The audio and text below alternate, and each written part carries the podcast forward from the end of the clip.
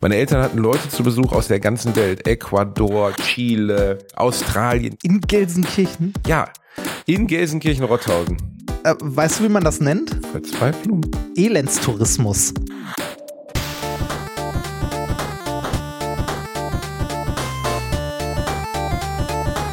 Ich lache niemals unter meinem Niveau. Herzlich willkommen zur neuen Folge Alliteration am Arsch. Frisch zurück aus dem Urlaub.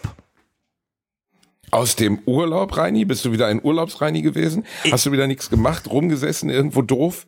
Ich sitze nie doof rum. Wenn ich irgendwo rumsitze, dann genieße ich Umgebung. Oder ist Gulasch. Genie ich genieße Umgebung, das ist schön. Ja, kennst, kennst du das nicht, wenn man so Städtetrips macht und äh, einfach spazieren geht? Also nicht, also es gibt ja diese Variante von, du, du machst irgendwie Urlaub, äh, die üblichen, du liegst irgendwie am Strand oder sonst was, oder halt der klassische Städtetrip. Und ähm, ich bin jemand, der dann in diesen Städten einfach gerne spazieren geht. Ähm, ich bin nicht so der Städtetrip-Typ. Ich bin mit einer Frau, mache ich oft Städtetrips, aber es endet dann irgendwie gefühlt doch immer in Shoppingcentern. Ja, und ähm, ja, ich, es ist ein bisschen enttäuschend. Ich, ich, ich, ich weiß nicht genau. Also ich war schon in vielen Städten, ähm, also wirklich vielen Städten. Bochum, aber, Dortmund, ähm, Gelsenkirchen, ja. Essen. Und am Ende, sieht er, am Ende sieht er da alle gleich auch. Nein, das, das, das, gilt tatsächlich für die, äh, für die Shopping Malls, finde ich. Also Shopping Malls, äh, wenn du in ja, einer warst, und egal Einkaufsstraßen, wo. alle gleich. Ja, alle leider. Gleich. War früher nicht so, ist heute aber tatsächlich so. Wenn äh, fast egal in welcher Stadt du bist, du hast überall den Nanunana, den äh, Starbucks, den äh, McDonalds. Also ich war jetzt äh, gerade am Wochenende in Budapest und da ist auch so ich sag mal so, mm, ich würde sagen, du kannst von einem McDonald's zum nächsten dich durch die komplette Stadt bewegen, indem du einen Burger von einem McDonald's zum nächsten wirfst sind, äh, also Budapest ist eine, eine Highlightstadt für McDonalds-Besucher. Willst du das damit sagen? Es gibt dort verdammt viele, also mehr als ich erwartet habe. Irgendwie so, äh, das ist schon fast so schlimm wie in den USA. Du läufst durch die Gegend und an fast jeder Ecke ist ein Meckes. Ist aber nicht schlimm, weil ähm, in, also Budapest ist tatsächlich sehr schön. Ähm, es gibt viele kleine Läden noch, vor allem gibt es viele kleine Restaurants und Bars, in denen man ein Käffchen trinken kann oder was essen kann. Ähm, wie ist die Preissituation? Ist es wie Prag? Kann man dort leben wie Gott in Prag? Äh, man kann dort leben wie Gott in Prag. Äh, in Ung also es ist ja Budapest ist ja die Hauptstadt von Ungarn. Dort gibt es äh, die wundervolle Währung Forint mit dem äh, leicht zu merkenden Umrechnungsfaktor 400. Das Vier, ein Euro ist 400, 400 Forint. Forint. Genau. Ein Euro sind wow, 400 Forint. Riesen, Okay. Äh, das ist ganz komisch, weil wenn du dann irgendwo was essen gehst oder so, hast du so, ein, äh, hast du eine riesige Zahl auf der Rechnung stehen, bezahlst das dann mit deiner Kreditkarte und bekommst dann die Abrechnung und siehst dann, ah, okay, das waren 30 Euro. Ähm, äh, also äh, diese, äh, also die Währung ist schon komisch, aber du kannst halt überall eh mit Kreditkarte bezahlen. Dann gehst einmal am Anfang zu irgendeinem Geldautomat, hebst einen Fuffi ab für die Situation, wo du nicht mit Karte zahlen kannst, aber die kannst du an einer Hand abzählen. Ähm, und sonst zahlst du eh überall mit Karte. Und äh, das Preisniveau ist noch recht niedrig. Also man kann in äh, Budapest, würde ich sagen, äh, einen schönen Städtetrip machen, der durchaus bezahlbar ist. Und äh, von Wien aus wahrscheinlich direkt um die Ecke zwei Stunden mit dem Schnellzug, der Rheini-Bär. Äh, zweieinhalb, zweieinhalb. Also äh, von Wien aus fährt man zweieinhalb Stunden mit dem äh, Zug und ist dann. Ja, gut, man vertut äh, sich immer, wie weit im Osten Wien ist. Ne? Ja, das sehr, ist also äh, sehr. Also äh, ich habe das auch jedes Mal, wenn ich äh, zu meiner Frau fahre, also wenn ich irgendwie äh, aus dem Ruhrgebiet oder von Ludwigshafen aus mich dann mal irgendwie für ein, zwei Wochen Richtung Wien auf den Weg mache, bin ich jedes Mal überrascht, dass ich äh, gute zehn Stunden im Zug sitze, wenn ich mit dem Zug fahre. Äh, das ist echt weit. Also ist nicht, nicht sehr angenehm. Und Zugfahren ist eh nicht so das, was ich gerne mache. Ich meckere ja oft und viel über die Bahn.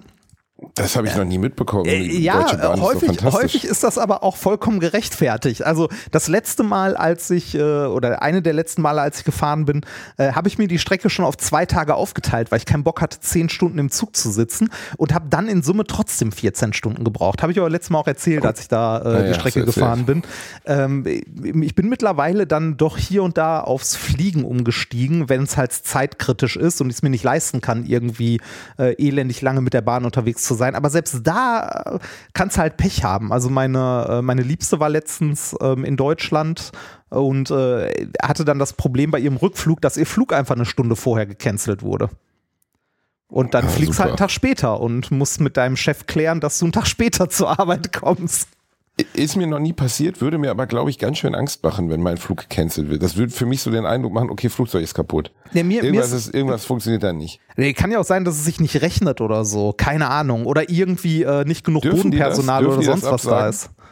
Also, dürfen die das absagen, wenn es unwirtschaftlich ist? Weiß ich nicht. Also dann finden sie wahrscheinlich irgendeinen anderen Grund. Ne? Ich äh, wette, äh, sie dürfen es rechtlich eigentlich nicht. Äh, das, ist, das ist ja eine interessante Sache. Je nachdem, mit was für einem Grund dein äh, Flug gecancelt wird, hast du nach europäischem Recht Anspruch auf Erstattung. Fahrgastrechte, ne? Ja, das ist im Grunde ja, genau. Gut, das, das ist, ist, ja ist, wie Fahrgastrechte bei der Bahn, nur äh, einfacher zu beantragen meistens. Und äh, man bekommt mehr. Und zwar bekommst du für einen innereuropäischen Flug, wenn der ähm, nicht aus irgendwie äh, unvorhergesehenen höhere Beweggründe oder bla bla, wenn er einfach so gecancelt wird, dann bekommst du pauschal 250 Euro. Auch wenn du einen Ersatzflug bekommst und so. Einfach nur, wenn dein Flug gecancelt ist und du irgendwie, ich glaube, mindestens zwei, drei Stunden oder so später an deinem Ziel bist, bekommst du, also äh, nagel mich nicht auf die genauen Zahlen und Zeiten fest, aber du bekommst relativ schnell ähm, 250 Euro ähm, an Kohle zurück. Das ist uns schon mal passiert, als wir ähm, nach äh, Italien fliegen wollten. Da waren wir ähm, im Urlaub also beziehungsweise wollten in Urlaub fliegen für ein paar Wochen und hatten noch äh, eine äh, Nichte meiner Frau mit dabei und äh, wollten von Köln aus fliegen, haben irgendwie sechs Stunden am Flughafen gewartet, weil der Flug immer weiter nach hinten geschoben wurde und dann wurde er irgendwann plötzlich annulliert und einfach abgesagt. Na, super. War auch geil. Uns, uns wurde dann auch ein Ersatz, äh, Ersatzflug angeboten, der wäre dann irgendwie, mit, also die hätten uns dann mitten in der Nacht nach Frankfurt gekarrt von Köln aus mit dem Bus um dann da um, ich glaube, irgendwie 6 Uhr morgens oder so wäre Abflug gewesen von Frankfurt nach München, um da umzusteigen, um dann weiter zu fliegen Richtung Venedig. Okay, also, das klingt nach einem Albtraum. Es war komplett absurd. Wir sind dann irgendwann, äh, haben wir auch gesagt, so, nee, komm, das ist ja alles für den Arsch. Ähm, wir sind die Strecke auch nur geflogen eigentlich, weil äh, die Nichte, die wir mit hatten, noch nie geflogen ist. Und deshalb wollten wir mit ihr mal äh, eine kurze Strecke fliegen, damit sie mal sieht, wie es ist, wenn man fliegt. Äh, ist dann doch eine längere Bahnfahrt raus geworden. Naja. Ja, äh, äh, bis, aber wo du eben das Wort Kohle sagtest, rein. Eigentlich wollte ich jetzt aus Fliegen raus, aber da fällt mir ein, das Wort Kohle passt noch besser. Wir haben heute ja den äh, Mittwoch, der 11.01.2023 und heute wird Lützerath ge geräumt von der Polizei, von den sympathischen Einsatzkräften der Polizei wird gerade äh, Lützerath geräumt. Ja, habe ich. Hast du davon was mitbekommen, Reini? Ja, habe ich zum Teil mitbekommen, weil ich Nachrichten gucke und auch gelegentlich mal das Internet öffne und äh, Spiegel oder ähnliches lese.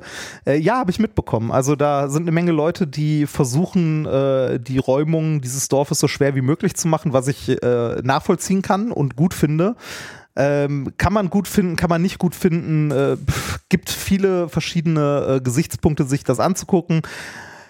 Aber ja, ich, äh, wir müssen mal damit aufhören, Dörfer wegzubaggern oder beziehungsweise äh, wir müssen äh, ernsthaft als Land, glaube ich, mal versuchen, aus der Kohle auszusteigen und das nicht so feigenblattmäßig äh, zu machen. Also ich habe ein, ein Interview gesehen mit einer grünen Politikerin. Ich muss zugeben, dass ich den Namen nicht mehr weiß. Ich kann das mal bei Twitter dann teilen, ähm, wo sie sich äh, ich, in irgendeinem ZDF-Magazin zugeschaltet wurde und äh, der Journalist schon relativ kritische Fragen gestellt hat, weil er sagte, ja, Sie, Sie stehen jetzt da in Lützerath und, und sprechen über die Einsatzkräfte und was jetzt passiert. Und im Wahlkampf war ganz klares Ziel der Grünen, äh, dass keine keine Ortschaften mehr durch den Braunkohletagebau zerstört werden. Und wie ist denn Ihre Haltung dazu? Und dann hat die eine eine, ein, ein Sermon an Allgemeinplätzen abgesalbert, da wäre Markus Söder rot im Schritt von geworden. Also wirklich unfassbar. Ja, man muss Chancen nutzen und man muss Kompromisse finden. Und er sagte, ja, ja, aber könnten Sie mir kurz beantworten, ein grüner Minister, ein grüner Umweltminister in NRW hat unterschrieben, ja, dass das Lützerath weggebaggert das wird. Das ist das Tragische. Und Sie haben vorher äh, gesagt, das wird nicht passieren. Sie haben explizit gesagt, es wird, ja, aber wir konnten viele Höfe retten. Ja, Sie konnten viele Höfe retten, aber Sie konnten Lützerath nicht retten, obwohl Sie vorher gesagt haben, Sie werden das tun. Ja, wir waren auch selber, ich bin auch selber von der Realität, das war der beste Satz, überrascht worden, wie mächtig Energiekonzerne sind. Da ja, muss, Wahnsinn. Da, Ja, ich war, ich habe auch immer gedacht, das wäre ein ehrenamtlicher Verein, diese RWE. Aber nein, die sind richtig mächtig, weil die haben richtig viel Geld und die haben richtig viel Einfluss und richtig viel Lobbyisten. Und das war wirklich schon Realsatire, wie die darüber sprach, weil das so fast schon kindlich naiv wirkte. Man hat schon fast Mitleid. Plus, dass ich glaube, es gab Tonprobleme, deswegen klang die auch immer so unglaublich verzögert. Also sie reagierte immer mit einer irren Verzögerung auf die Fragen. Aber die Fragen waren halt alle gefühlt völlig berechtigt. Du kannst nicht im Wahlkampf sagen, nee, wird nicht passieren. Dann wirst du gewählt, bildest eine Regierung und dann passiert's doch. Das ja, geht es, halt einfach nicht. Das tatsächlich, also ich finde es auch zutiefst tragisch, äh, dass das gerade dann in einem Bundesland äh, passiert, wo die Grünen auch was zu melden hätten. Ähm, also also ich finde es äh, tatsächlich hochgradig tragisch. Jetzt nicht um Lützerath wegen, also nicht des Dorfes wegen, weil Dor äh, Dörfer werden, ne, so böse es klingt, alle, ähm, ne, alle paar Jahre wird mal irgendein Dorf weggebaggert, was super tragisch ist. Allerdings äh, muss man da auch die Leute mal fragen, die wirklich vor Ort gelebt haben. Ne? Also wie das für die denn ist und so äh, ich glaube, für, für viele ja, man hat ja schon in dem Fall das Gefühl, dass es für die nicht gut ist. Also ja, zumindest für einen Teil Oder? der Leute. Ne? Also es ist halt immer so ein, so ein Dorf, so eine Gemeinschaft, die irgendwo lebt, ist halt immer eine inhomogene Gruppe. Ne? Ähm, du wirst äh, ganz, also ganz früh Leute dabei haben, die halt gesagt haben, ja, okay, ich gehe. Ne? Äh, ich glaube auch, dass das ähm, psychologisch eine richtig schwierige Sache ist und vor allem eine richtig ekelhafte Sache, weil ähm, die Leute, die dann gehen aus so einem Dorf, ne, die gehen ja nicht, weil sie sagen, ah ja, nee, ich, mir gefällt's hier eh nicht mehr, ne? ähm, baggert mal hier die Braunkohle weg, sondern die gehen gehen, im Zweifelsfall, weil sie dafür Geld bekommen ne? und halt äh, genau. äh, ein, ein neues Haus oder sonstiges.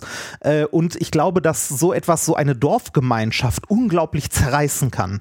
Weil ähm, ja klar, in, das ne ist ja, man, äh, da wird ja unglaublich, äh, äh, un, äh, da werden ja Freundschaften, Partnerschaften, Nachbarschaften durch gefunden, empfundene die un, nicht wie nennt man das denn nicht Loyalität was ist der Begriff Illoyalität Illoyalität zerstört, ne? weil da wird ganz, ganz, ganz viele Nachbarn sagen, ja, du hast das Geld genommen, aber ich nehme das Geld nicht und so. Ganz sicher. Ja. Das also, äh, ich glaube, das ist äh, so die, ähm, man könnte sagen, die, die deutsche Variante von Squid Game, so ein bisschen. Ist halt, äh, äh, ja, ich glaube, da ist, da ist ganz viel Psychologie mit dabei und ich denke auch, dass die Konzerne äh, in diesen Situationen äh, das auch ausnutzen und da auch Leute gegeneinander ausspielen. Deshalb, ich glaube, in den Orten selber ist das gar nicht so leicht, ein Meinungsbild davon zu bekommen.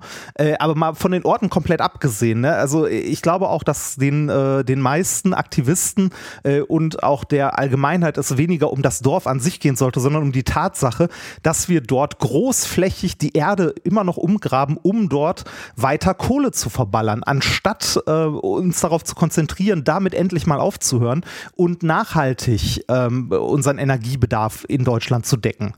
Also wir, wir müssen aufhören damit, Kohle zu, also wegzubaggern. Wir brauchen halt Alternativen, wie zum Beispiel Windräder oder ähnliches.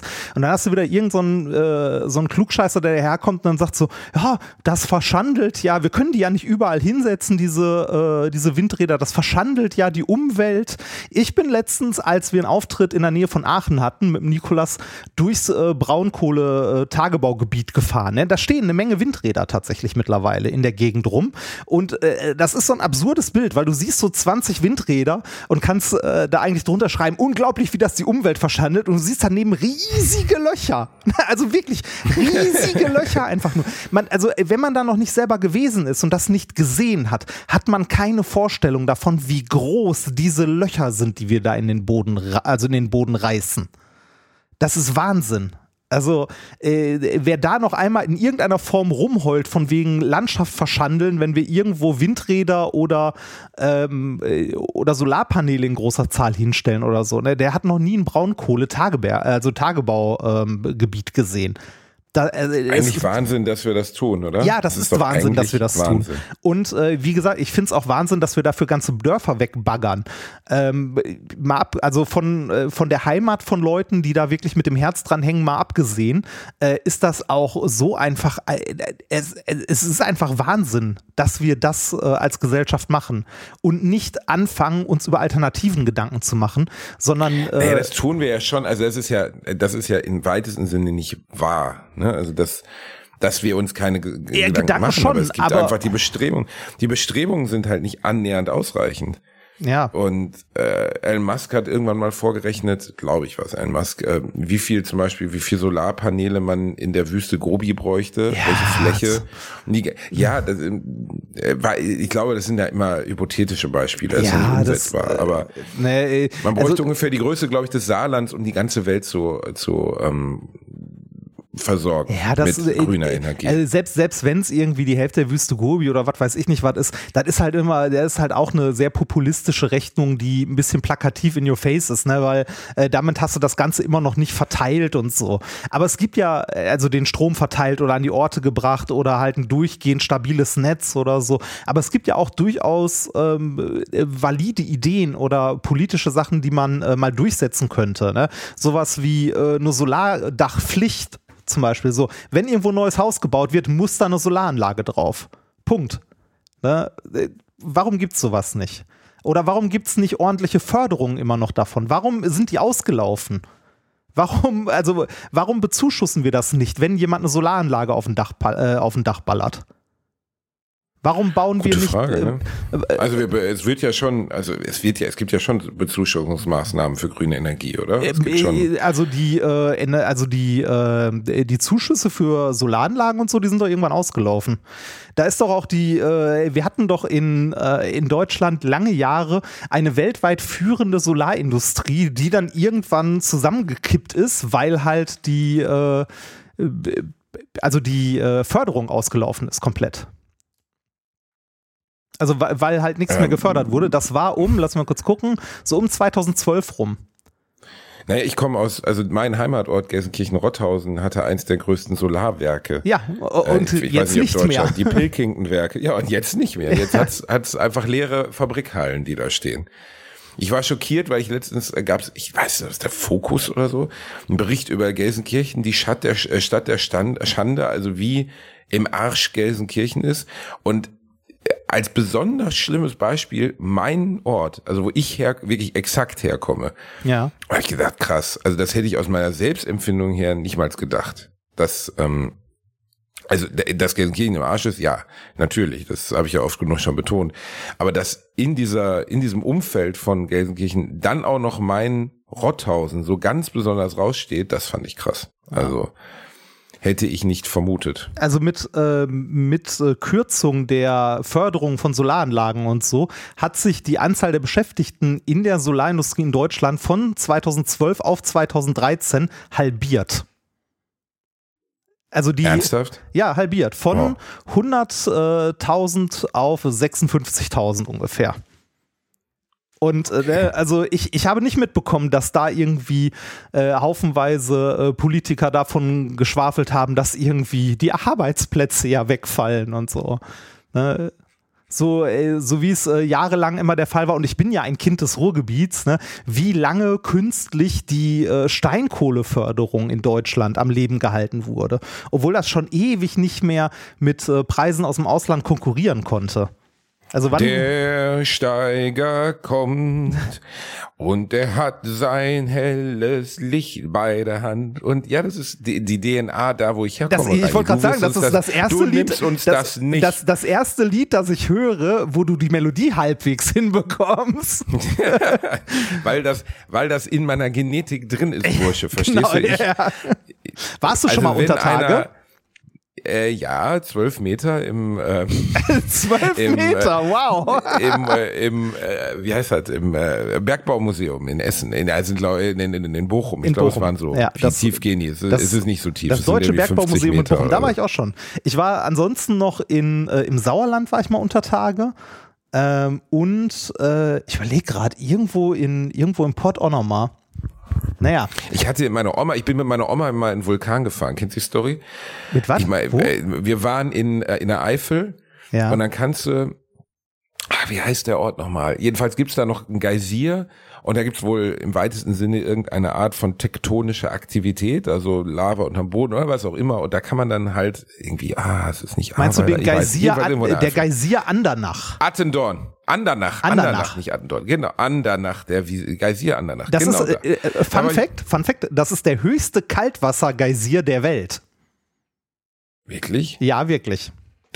Dafür hat er mich wenig beeindruckt, ja, muss ich zugeben. Aber ich, ich, bin, ich bin verwöhnt, ich bin Geysir ja. verwöhnt, ich bin ehrlich. Jedenfalls, ich bin Geysir verwöhnt, ist auch schön. Ähm, da spritzt es richtig, ne? Oh Gott, rein, nee. Worauf ich hinaus wollte jetzt, du verschweinerter Bär, ähm, war die, war der Umstand, dass ich mit meiner Oma in diesem Museum war, da in äh, Andernach. Und da kannst du dann das war so süß. Meine Oma war eine ganz wundervolle Frau, aber mental nennen wir es eher einfach geschaltet. Also ah, daher wirklich sehr das. einfach. Ja, fick dich. Und dann sind wir, und dann waren wir halt da, ne, äh, und dann kannst du in einem Aufzug ins Erdinnere fahren. Okay. In die und du Hohlwelt. Halt in diesem du kannst in die Hohlwelt fahren. In die Hohlwelt, genau. Da, wo die Orks und Goblins leben. und dann sind wir runter. Und da ist halt ein Bildschirm, der zeigt halt 100 Meter, 400 Meter, 800 Meter, Magma, was weiß ich. Okay. Mhm. Und wir fahren da runter. Und meine Omi dann so, boah, jetzt muss ich aber auf Töpfchen. ich sag, ja, aber Omi, wir, wir, da müssen wir ja gleich mal gucken, dass wir die Treppe hochgehen. Wir können hier keine Treppe hochgehen, Basti, wir sind im Erdinneren. ich sag, ja, aber Omi, wir sind nicht wirklich, also das ist hier, das ist nur eine Simulation. Ja, ich muss aber jetzt auf Töpfchen. Wir ausgestiegen, original, ich mit meiner Oma ins Treppenhaus, eine Treppen, also ein Ding hoch, eins. Ja. unfassbar, unfassbar. Ein Teil hoch mit ihr, ne, also ich sag mal acht Treppenstufen und sagt, boah, jetzt sind wir wieder oben. Das war weiter, als ich gedacht habe. Wie süß. Sie hat, wirklich, sie hat wirklich gedacht, wir werden jetzt aus dem Erdinneren auf die Damentoilette im, im äh, Vulkanmuseum Andernach. Ungefähr anderthalb Minuten hätten wir gebraucht. Wo wir vorher, glaube ich, eine halbe Stunde in diesem Aufzug gestanden haben. Ihr könnt ja nie auf Toilette. Wir sind hier im Erdinneren. Meine Oma war der Knaller, ey, war wirklich unglaublich. Äh, aber, aber, äh, aber erinnerst du dich noch an, äh, also wie es da war mit dem Geysir und so? Ja, klar. Der, also der, also der sieht auf Bildern schon erstaunlich groß aus. Und es gibt, äh, ich bin da schon x-mal auf Autobahn dran vorbeigebrettert, äh, da ist sogar so eine, hier eine von diesen, äh, hier, Vorsicht, beachtenswertes irgendwas um die Ecke. Hier ist, hier ist Geschichte aus der Gegend. Kennst du die Dinger? So wie Metropolregion mhm. Ruhr oder äh, Zeche Zollverein oder Villa Hügel oder so. Stehen auch andauernd an der Autobahn, die Dinger. Werbung. Als kleiner, dicker Junge, der ich nun mal leider bin, habe ich mich in letzter Zeit häufiger mit dem Thema Krankenversicherung auseinandergesetzt. Genau genommen mit privaten Krankenversicherungen. Und wenn du wie ich überfordert bist von dem riesigen Angebot an Tarifen, das es da so gibt, dann check mal die kostenlose Clark-App aus. Das ist wirklich fantastisch, weil mit Clark hast du all deine Versicherungen im Überblick und kannst sie von überall aus digital managen. Das ist ein echt dicker Vorteil. Dank des praktischen Tarifvergleichs siehst du außerdem in Sekundenschnelle, welche die passende Krankenversicherung für dich und deinen individuellen Lifestyle ist. Und solltest du wirklich mal Fragen haben, helfen dir die Expertinnen von Clark immer persönlich weiter. Per Telefon, Videocall, Chat E-Mail, Fax, die kommen theoretisch zu Hause vorbei, reiten auf einem Pferd vor, schmeißen dir eine Brieftaube ins Gesicht, das ist unglaublich. Okay, die letzten drei Gründe stimmen nicht, aber das ist wirklich wahr, sie sind immer erreichbar. Weiteres großes Plus, Clark gehört zu keiner Versicherungsgesellschaft, berät dich also immer unabhängig und in deinem Interesse. Also tausch das Wartezimmer gegen das Behandlungszimmer und lad dir die Clark-App runter. Mit dem Gutscheincode AAA34 AAA34 erhältst du außerdem bis zu 30 Euro Shoppingguthaben für Brands wie Apple, Zalando und Co.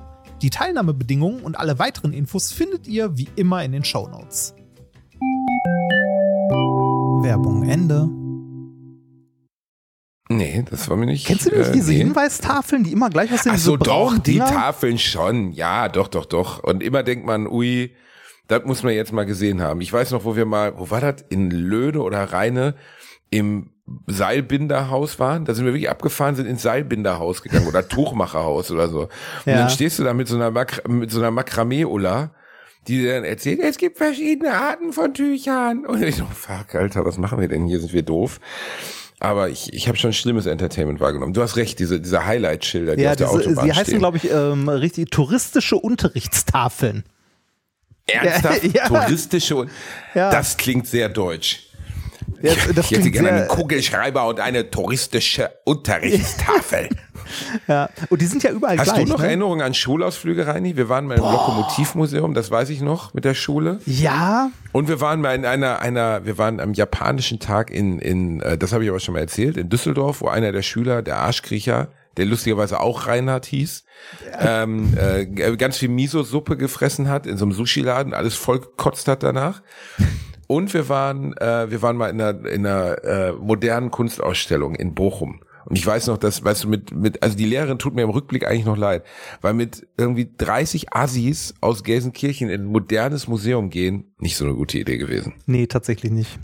Ich, ähm, also ja, ich erinnere mich noch an Schulausflüge. Wir haben da auch diverse gemacht. Natürlich alles irgendwie, was so in der Nähe erreichbar ist. Wir waren unter anderem im äh, Wassermuseum in Mülheim.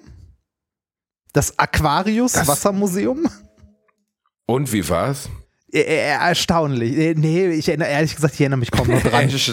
ich erinnere mich kaum noch dran. Das ist halt in so einem alten Wasserturm ähm, und es wird irgendwie was über Wasseraufbereitung und so halt äh, erzählt. Äh, also ich weiß noch, dass ich es unglaublich unspektakulär fand. Äh, und wir waren natürlich, wie glaube ich jede Essener Schule, äh, ich weiß nicht mehr wie oft in einer Zeche Zollverein. Zeche Zollverein, da muss man hin. Meine Mutter hatte ja vor vielen Jahren die Idee, eine Ferienwohnung in Gelsenkirchen aufzumachen zur ähm, WM 2006. Ah. Und wir haben alle gesagt, Mama, mach das nicht. Ne, das ist eine schlechte Idee. Das wird nicht laufen. Und da wird, also während der WM schon und danach will keine Sau mehr in diese Ferienwohnung. Und die lief äh, bis zu ihrem, ihrem Tod, also zwölf Jahre lang, wie, wie Semmeln. Meine Eltern hatten Leute zu Besuch aus der ganzen Welt. Ecuador, Chile, Australien. Weißt, ja, weißt, weißt du, wie man das, äh, weißt du, wie man das nennt? Verzweiflung? Elendstourismus. Das nennt man Elendstourismus. Favelas angucken. genau, die, die Favelas in Gelsenkirchen. Ach, ähm, aber wo, wo, du gerade Kunstausstellungen äh, sagst, ich weiß nicht, ob ich das letztens erzählt habe. Ich habe das äh, am Montag im Gespräch mit Nikolas noch erzählt. Ich war in, äh, in Wien in einer Kunstausstellung. Ich habe mir äh, Kultur gegeben und zwar Monets Garten. Oh, die Seerosen und so. Oh, oh, oh, der, der feine Kunstkenner. Das ja, très schick. Also wenn einer Bescheid weiß auf dem Kunstmarkt rein, man nennt mich auch den Gerhard Richter von Gelsenkirchen-Rotthausen. Also ich weiß Bescheid, was los ist. Ne, Monet ist aber schön, ne? Also das hängt ja in jeder Arztpraxis äh, und gehört zu den Sachen, die mein Auge eher schmeicheln, wo ich ganz gerne mal hinschaue. Echt? Ich finde es, äh, also ja, gute Bilder dabei. Manche davon könnten aber auch für ein Fuffi bei Aldi über die Theke gehen. Ne? Also manche sind auch so ein bisschen kitschig. Ja, das muss ja immer. Ist, ich weiß bis heute nicht, ist es Impressionismus es oder ist, Expressionismus? Nein, es ist Impressionismus. Im, es, Impressionismus, ne? Das Bild ja. ist im Inneren und dann oh Gott, man, man, man, man, zahlt die, man zahlt die man malt im Grunde nicht das Bild, das man sieht, sondern das, was man dabei empfindet und dann sieht. Die, die Essenz des Bildes. Deshalb auch das gleiche ah. Motiv in 20 verschiedenen äh, äh, was weiß ich, Lichtstimmungen und so, weil das Bild erst durch das Licht und so entsteht. Und ja. was, was ist Expressionismus, Reini? Einfach nur mal als kleiner VS-Kurs für unsere Hörer, weil ich, ich meine, keinen Schimmer. Gibt's das überhaupt? Gibt's das überhaupt? Nein, Reini, natürlich. Impressionismus gibt's, Expressionismus gibt's okay, nicht. Das äh, hat was mit Espresso zu tun. ja, richtig, nein. Willst du, die, ähm, willst du kurz die Wikipedia, ja, Wikipedia-Bedeutung vorlesen, damit wir nicht also, ganz wie dumme es, Schweine es ist ja schon, Also es ist ja schon, wie man sich äh, vorstellen kann, der Ausdruck. Ne? Ähm, der Expressionismus ist eine Stilrichtung in der Kunst. Ihre Anfänge und Vorläufer finden sich im ausgehenden 19. Jahrhundert wie der Impressionismus, der Symbolismus und der äh, Fauvismus. Es gibt einen Fauvismus? Was soll es? Was ist denn ein Fauvismus? Was, was ein Fauvismus, ich hätte jetzt gesagt irgendwas aus Wolfsburg, aber äh, der Fauvismus wird in der Kunstgeschichte einer Stilrichtung der Malerei zugeordnet. Sie entstand aus einer Bewegung innerhalb der französischen Avantgarde äh, zu Anfang des 20. Jahrhunderts. Der Fauvismus bildet die erste Bewegung der klassischen Moderne. So, damit ist klar, ne? Wow. Hast ich, du einen Lieblingskünstler, Reini? Oh, weiß, nee, Lieblingskünstler finde ich schwer. Ich finde, ähm, äh, ich finde so die, die Sachen, ähm, vielleicht auch so um die Jahrhundertwende, so, äh, so Jugendstil in Richtung Klimt und so, das finde ich ganz hübsch. Gustav Klimt. Ah, okay. Der, also von der, dem, von dem der alte kennen, Ficker, hat der nicht Syphilis gehabt? Äh, die hatten so die nicht alle Syphilis? ich glaube, die hatten alle äh, also von, Nietzsche hat, glaube ich, so schlimm Syphilis gehabt, dass er nachher verrückt geworden ist und auf dem, auf dem Platz mit einem Pferd geredet hat oder so. Ah. Also von, äh, von äh, kennst du von Klimt Bilder? Also mal abgesehen von der Kuss, was man halt so kennt? Uff, Gustav Klimt, ja, also so ein paar kenne ich bestimmt, aber klar, der Kuss ist so das bekannteste. Ja, ne? also die, die Bilder haben alle so ein bisschen was, als ob man, äh, weiß nicht, einen Fünfjährigen mit Blattgoldfolie hätte spielen lassen. Aber das ist auch ein bisschen zu hart. Nee, äh, die, ja, weiß ich nicht. Ja, doch, ich sehe sie gerade, ist schon, also hat schon was, finde ich. Ja, ich, äh, genau, also ich finde die auch ganz, äh, also die finde ich ganz nett. hübsch. Genau, ganz nett. nett das Wort, nett. das ich gesucht habe, ist nett. nett. Ähm, der, nett, äh, Gustav, das, dieses Wort musst du nie suchen. Also das Gustav, jeder zweiten Gustav Klimt ist ja, äh, also hat ja ganz, ganz viel in Wien und so auch gemacht. Wir haben deshalb von ihm auch relativ viel gesehen. Der hat viel so an der Wand, also nicht nur auf der Leinwand, sondern auch so Wandfriese gemalt und so. Davon haben wir ein paar gesehen. Finde ich ganz, äh, finde ich ganz hübsch, aber ich weiß nicht, ob ich jetzt sagen würde, dass mein Lieblingskünstler, ich, ich finde es schwer, irgendwie äh, einen Lieblingskünstler zu benennen, weil ähm, Ach, ich, ich fand früher auch, wenn das so super common ist und der jetzt wirklich gar keiner überrascht ist, ich fand persönlich, mochte ich Van Gogh immer, auch wenn das jetzt Ja, wirklich stimmt. so komplett Standard ist. Aber Van Gogh hat mich aus irgendeinem Grund immer berührt. Ähm, ich kann gar nicht genau sagen, wie oder warum, weil es, es gibt ja kaum was, was mehr so, das klingt jetzt doof, das so zu sagen, aber so Van Gogh ist so der Einheitskünstler. Das findet irgendwie jeder ganz hübsch. So Scary, Ja. Starry Night und solche Sachen. da kann man sich drauf äh, committen, ne? Da kann man sich committen. Das ist jetzt nicht wie äh, irgend so ein kubistischen Gedöns, so weißt du, wo du sagst, oh, weiß ich nicht oder so oder so ganz modernes Zeug, sondern es ist so, man denkt, ja, irgendwie ist okay, finde ich, finde ich ganz ansprechend, so. Aber ich glaube, bei Van Gogh ist halt die Mischung aus allem, ne? Also diese extrem tragische Lebensgeschichte dieses Mannes, dass man bis ihn, dass man ja biografisch gar nicht so viel weiß. Man vermutet ja, dass er, dass er wahrscheinlich schizophren war oder so. Also dass er auf jeden Fall eine psychische Störung hatte, steht nicht zur Diskussion. Aber man weiß ja im Nachhinein jetzt auch nicht wirklich, was es war. Und die, die wirkliche Tragik liegt ja am Ende darin, dass er nun mal nichts von dem, was er ähm, erlebt, was oder er hat die Früchte seiner, das was vielen Künstlern passiert, aber bei ihm glaube ich in extremster Art und Weise, weil er nun mal einer der der höchst gehandelsten und erfolgreichsten Künstler der Menschheitsgeschichte ist, wenn man Erfolg in, in Geld rechnen möchte oder Wert der Kunst, dass er davon nichts wusste, aber auch gar nichts. Das hat einfach so eine große Tragik, finde ich. Ja, da, also äh, auch, dass so viele dieser großen Künstler, also die heute als klassisch Großkünstler gehandelt werden, nicht von ihrer Kunst leben konnten. Ne? Also nicht mal ansatzweise. Äh, Nicht mal ansatzweise. Bei, bei Van Gogh ein äh, schöner Funfact. Welch, äh, weißt du, welches Museum eins der ersten oder ich glaube sogar das erste in Deutschland war, das Van Gogh ausgestellt hat? Nein. Volkwang. Das Volkwang-Museum in Essen. In Essen, Ja. das Volkwang-Museum in Essen. Ja, mir war auch, also Ich- ich, ich bin, ich komme ja aus Essen, ich habe auch fast neben dem Volkwang-Museum mal gewohnt. Ich war noch nie drin. Ich habe mir nie das Volkwang-Museum angeguckt, weil ich das immer so als selbstverständlich ange, also das so wahrgenommen, habe, so ja, ist halt da, ne, das ist ja halt das Volkwang-Museum, da wird irgendein Scheiß ausgestellt. Und dann habe ich mir mal angeguckt, was die so ausstellen, habe so gemerkt, so, oh, das ist eines der bedeutendsten Museen in Deutschland, krass. Ja, ist schon relativ bedeutend, doch, kann man Ja. glaube ich sagen. Also- Wobei man bei, ähm, bei, bei sagen muss, guck mal, ich habe so lange am Kölner Dom gewohnt denkst, ich war mal drin? Nicht einmal. Ey, du willst auch in das Flammen letzte Mal mit der. Schule. Das- Richtig, in dem Moment, wo ich es betrete, würde auf einmal das, das, äh, das, das Taufwasser anfangen zu sieden. Da ist er wieder. Nein, aber äh, es ist ja oft so, dass die Dinge, die einem vor der Nase liegen. Zu Van Gogh wollte ich noch ganz kurz ausführen. Es gibt ja diese unglaublich englische Kultserie namens Mist, äh, Doctor Who, die ich nie Ja. gesehen habe. ähm, Echt? Du hast nie. Doctor Who gesehen? Die, ich habe nie eine Folge Doctor Who gesehen. Ich wüsste auch nicht, wo ich anfangen sollte, weil das ja, das ist ja noch größer als Star Trek oder so in Großbritannien. Und es ist ja so, dass, dass, dass das seit 50 Jahren läuft und dieser Doktor, diese metaphysische Gestalt dieses Doktors jedes Jahr, alle paar Jahre auch ersetzt wird. Und es eine neue Staffel gibt, wo der Doktor gar nicht mehr, jetzt war eine Frau im letzten, in der letzten Ali- äh, wie man das nennt. Ja, ganz Ahnung. zu schweigen davon gab es noch ein Reboot mal davon. Also dass das Ganze, so. dass das Ganze neu, äh, also wieder vorne angefangen hat mit der Geschichte sozusagen, ähm, beziehungsweise im gleichen Universum. Und äh, ich habe gerade auch da den Wikipedia mal kurz auf. Es gibt 39 Staffeln. Unfassbar, 39 ja. Staffeln, also hunderte bis tausende Folgen. Ähm, und was, was ich dazu sagen wollte, es gibt ein Meme oder wie man das nennt, so ein Kurzclip, der immer wieder bei auch 9gag und so geteilt wird, wo der Doktor äh, Van Gogh in die Jetztzeit holt als Person und mit ihm durch eine Kunstgalerie geht, eine Van Gogh-Galerie und dann ein Galerist dort erzählt, ähm, dass aus seiner Sicht Van Gogh der mit Abstand bedeutendste Künstler der Gegenwart war. Und man sieht halt Van Gogh, der das mithört und anfängt zu weinen und so. Und die haben auch einen Darsteller gefunden, der ihm zumindest aus unserem Verständnis wie Van Gogh wohl aussah. Es gibt ja, glaube ich, keine Fotos, sondern nur Zeichnungen.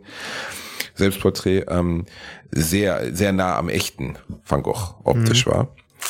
Und äh, ich, also da, ich erinnere mich dran, dass ich das immer sehr berührend fand, sagen wir es mal so ist eine der berührendsten, also ist einfach ein berührender Clip. Du siehst nur eine eineinhalb Minuten. Äh, gespielt wird der Galerist von Bill Nighy, der, der, ja, den, den sofort erkennst. Der hat ganz viele ja. Sachen gespielt, zum Beispiel ja. bei äh, Per Anhalter durch die Galaxis und so. Und ich weiß noch, dass ich das echt sehr berührend fand. Dieser Gedanke, dass jemand in die Gegenwart geholt wird, um seinen eigenen Ruhm zu sehen oder seine eigene Bedeutung zu sehen. Also das ist, ich finde das unglaublich tragisch, weißt du, wenn, wenn jemand sowas getan hat wie der, solche Bilder gemalt hat und es, er weiß es nicht. Ja, er weiß es einfach nicht. Auch Kafka weiß es ja nicht. Nee, wirklich. Also ich glaube, Kafka hat auch nie wirklich erfahren, wie bedeutsam er war. Also wie gesagt, viele halt nicht. Ne? Also gerade im Bereich der Kunst, dass Leute nicht davon leben konnten. Ich weiß aber auch nicht, ähm, also das habe ich mich damals als Schüler schon gefragt bei so Gedichten. Ähm, äh, sehen die Leute das so, äh, wie es heute von der Fachwelt interpretiert wird? Ne? Haben die so viel da rein, also ist da so viel rein interpretiert, wie es auch die erschaffenen Künstler gedacht haben? Und wollen die Künstler vielleicht gar nicht, dass äh, ihre Werke so durchkommerzialisiert werden? So wie irgendwie, was weiß ich, ähm, Banksy, der angefangen hat, ähm, äh, seine Werke, also dieses Zerstörding mal, ne, das war albern, ähm, aber der halt irgendwie äh, sich auch mal in Central Park gestellt hat, um irgendwie Werke für einen Zehner zu verkaufen und niemand wusste, dass er es ist. Fandest du das albern mit dem Schreddern? Ja, das war albern. Also bitte. Das äh, auch, äh, also Echt? ja, bitte. Also ein, äh, äh, ein Bild, das sich nach der Auktion selbst zerstört und niemand hat es vorher gemerkt, dass da eine Selbstzerstörungsvorrichtung drin war und dieses Video, das dann danach noch rumging, wo das Ding gebaut wurde, da guckst du aus und denkst so, die Klingen sind falsch rum drin, das kann so nicht funktionieren. Das ist, ach, die, die, also, also das war dir zu, du hast das als Fake empfunden. Ja, das, also das fand Oder ich. Das war ein Fake. Das, äh, ich habe keine Ahnung, das war mir zu drüber. Da habe ich gedacht so, oh komm bitte.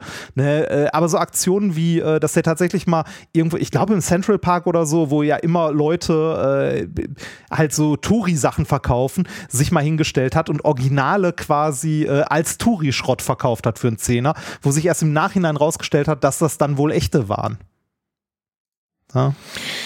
Ähm, kannte ich nicht die Aktion. War es, also man bis heute weiß man ja nicht, wer Banksy ist, nee, oder? Es muss auch nicht davon ausgegangen ist, wahrscheinlich sogar eher äh, Es kann auch ein Kollektiv ein, sein. Ein Künstler ein Kollektiv ist, ne? also keine einzelne Person. Man vermutet das, glaube ich, auch, weil er ja immer wieder in verschiedenen Kontexten ja. äh, aufgetaucht ist. Ne?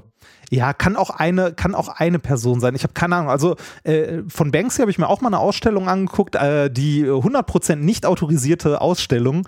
Äh, die war, ich glaube, in, in Heidelberg oder so war das. Äh, die fand ich, äh, also die fand ich relativ ansprechend, weil da äh, viele äh, Werke halt gezeigt wurden, ob sie jetzt Originale sind oder nicht, ist an der Stelle auch egal und der Kontext erklärt wurde. Bei äh, Monets Garten, in der Ausstellung, der ich war, da war halt erstens nicht ein Original ausgestellt, was jetzt auch nicht schlimm ist, muss ja auch nicht, ähm, aber da waren irgendwie äh, zehn. Wie, das waren alles Replika oder was? Nee, nicht mal, da wurden nicht mal Bilder ausgestellt, das sind alles, das ist so ein, äh, so ein Kunstding halt. Du, du siehst irgendwelche Projektionen von Bildern, wo dann noch ein QR-Code daneben ist, wo du den, den passenden Instagram-Filter dann runterladen kannst, um Teil des Gemäldes oh. zu werden und so Videokunstinstallationen, wo du die Strichführung nachvollziehen kannst. Und das Highlight ist dann der immersive Raum, in dem 30 Beamer unter der Decke hängen und irgendwie Landschaften auf den Boden und die Wand projizieren und die irgendeine Stimme ein bisschen was zu, äh, zu äh, Monet erzählt. Und da denkst du so, pff, lame. Du fandst äh, eher lame. Also. Nee, ja, nee, ich,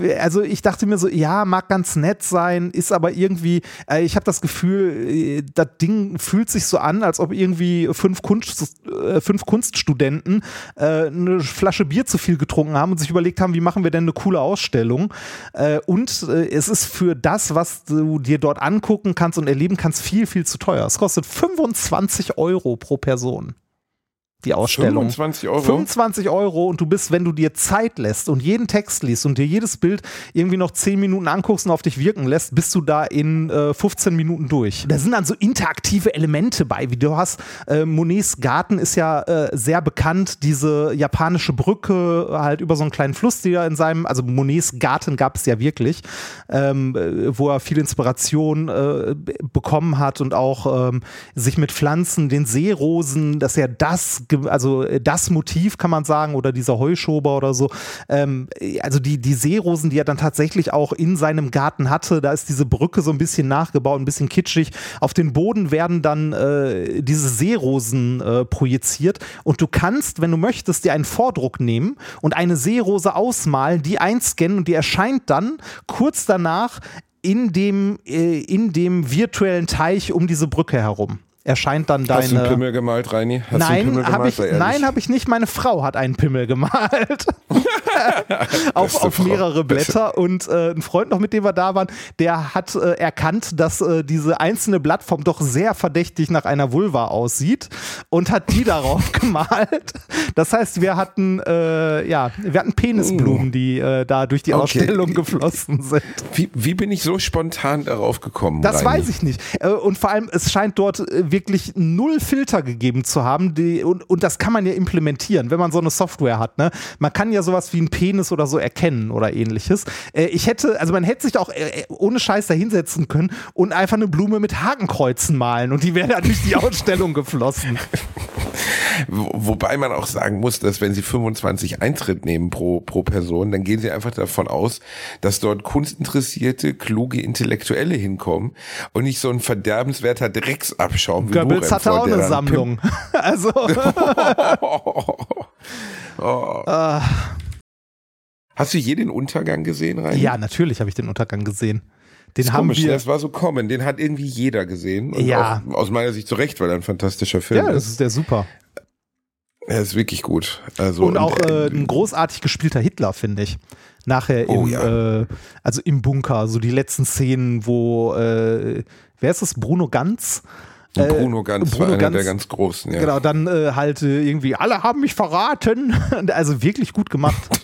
Bei dir klingt er wie Bonka, ja, weißt du, von Ralf König. Alle haben mich verraten. alle gehen jetzt mal raus, ich gehe jetzt kacken. Naja, also ich glaube, sie haben, sie haben ja, es gab ja zu der Zeit, als der Untergang gedreht wurde, mittlerweile sind ja fast alle tot. Ich glaube auch dir, der, es gab ja den letzten Adjutanten, hieß der Hasso oder so, der hatte so, so einen Hundenamen. Ich war immer irritiert. Sowas wie Hasso oder so hieß der. Äh, der stand vor der Bunkertür, als Hitler sich erschossen hat. Aha. Und äh, der ist äh, glaube ich, immer noch steinharter Nazi gewesen bis ins höchste Alter und ist irgendwie so 95 oder sowas geworden. Und im Untergang, da hat er ihn und die, äh, die genau die die äh, Sekretärin Traudel Junge, die lebte ja zu der Zeit auch noch Hitlers Sekretärin und hat, glaube ich, relativ also die haben ja versucht, den Untergang so dokumentarisch wie möglich anzulegen und wenig Fiktion reinzupacken. Also ich, ich gucke gerade mal, Peter Kranz war eine fiktive Person in diesem Film. Der Hitlerjunge Peter Kranz. Das ist ja jetzt eine andere. Es geht nicht um einen Hitlerjungen, es geht um einen Adjutanten. Ah, ähm, wie? Der wurde in dem Fall von Götz Otto gespielt, glaube ich. Ah. Wie, warte mal, der Untergang Götz Otto, guck. Untergang. Götz Otto hat Otto Günsche gespielt. Nee, dann war es auch nicht. Warte, der, es kann auch sein, dass diese Figur oder dass der gar nicht als handelnde Figur vorkommt, sondern nur beraten oder erzählt hat. Ja, äh, ich erinnere mich aber auch ähm, dran, mal diverse, äh, diverse Interviews gesehen zu haben mit jemandem, der mit im Bunker war als äh, Schriftführer oder irgendwie sowas und da noch relativ jung war und später noch davon erzählt hat. Ähm, egal. Ich weiß, dass ich mindestens genauso fantastisch wie Hitler fand ich den Darsteller von äh, Ulrich Mattes, den Darsteller von Goebbels, mit diesen toten schwarzen Augen und diesem eingefallenen Gesicht, obwohl der Goebbels noch nicht mal so wahnsinnig ähnlich sah, fand ich das, boah, Ganz, ja. ganz, ganz, ganz ja. gruselig. Und äh, Goebbels ist in dem, in dem Film ja fast noch creepiger als Hitler. Und äh, ich weiß noch, dass einer der wenigen Filme, ich weiß nicht, es gibt ja immer wieder mal so einen Film und meistens hat es was mit dem Holocaust zu tun. Das war bei Schindlers Liste so, das war bei Das Leben ist schön von Roberto Benghini so, dass am Ende die Leute einfach still da sitzen oder teilweise sogar applaudieren, wenn der Film zu Ende ist. Ich glaube, beim Untergang wurde am Ende applaudiert mhm. für einen Film. Ne? Und äh, weil man einfach so unisono das Gefühl hatte, klar, du hast auch bei einem Saal von 600 Leuten immer ein paar Idioten drin sitzen, die es immer noch nicht verstanden haben, dass das ein Film war, der einen wirklich irgendwie bewegt hat und auch erreicht hat und greifbar gemacht hat, was da passiert ist. Und in dieser Art und Weise wurde, glaube ich, der Untergang des Dritten Reiches und besonders der Untergang Hitlers und des Führerbunkers ja auch nie erzählt davor. Ja, man wusste, was ungefähr was passiert ist. Zumindest filmisch aber so nah erzählt, dran. Ne? Ja, ja, klar, also literarisch schon, aber filmisch wurde das in der Art und Weise und Bruno Ganz war halt Weltklasse, ne? Also ja. ähm, immer noch mit diesem, das fand ich das Erstaunlichste oder das nicht Erstaunlichste, aber so, äh, ihn nicht zur karikaturhaften Monsterfigur verkommen zu lassen, die er im weitesten Sinne ja schon ein Stück weit war durch seine unendliche Grausamkeit und Narzissmus und so. Also nicht nur Nazi, sondern ja auch Narzisst. Ähm, ja. Ja, ja, ja, zwei Paar Schuhe. Ich meine damit nur Hitler war ja, war ja größenwahnsinnig im weitesten Sinne und besonders am Ende und nicht im weitesten Sinne, im engsten Sinne. Und äh, war am Ende ja ich weiß nicht, ob er jemals in irgendeiner Weise kritikfähig war, aber besonders zu der Zeit der, also der Endzeit, da war ja diese komplett, dieser komplette äh, alle haben mich verraten und äh, ne, äh, ich sag mal so, als, er, er war eigentlich unfehlbar. Als das alles untergegangen ist, ne, hast du ja auch in der äh, zumindest äh, das, was was unsere Generation, äh, die halt zwei Generationen hinten dran hängt, kannst du sagen, äh, mitbekommen hat, war ja dieses äh, auch dieses geflügelte Wort von äh, manchen, äh, wenn das der Führer gewusst hätte.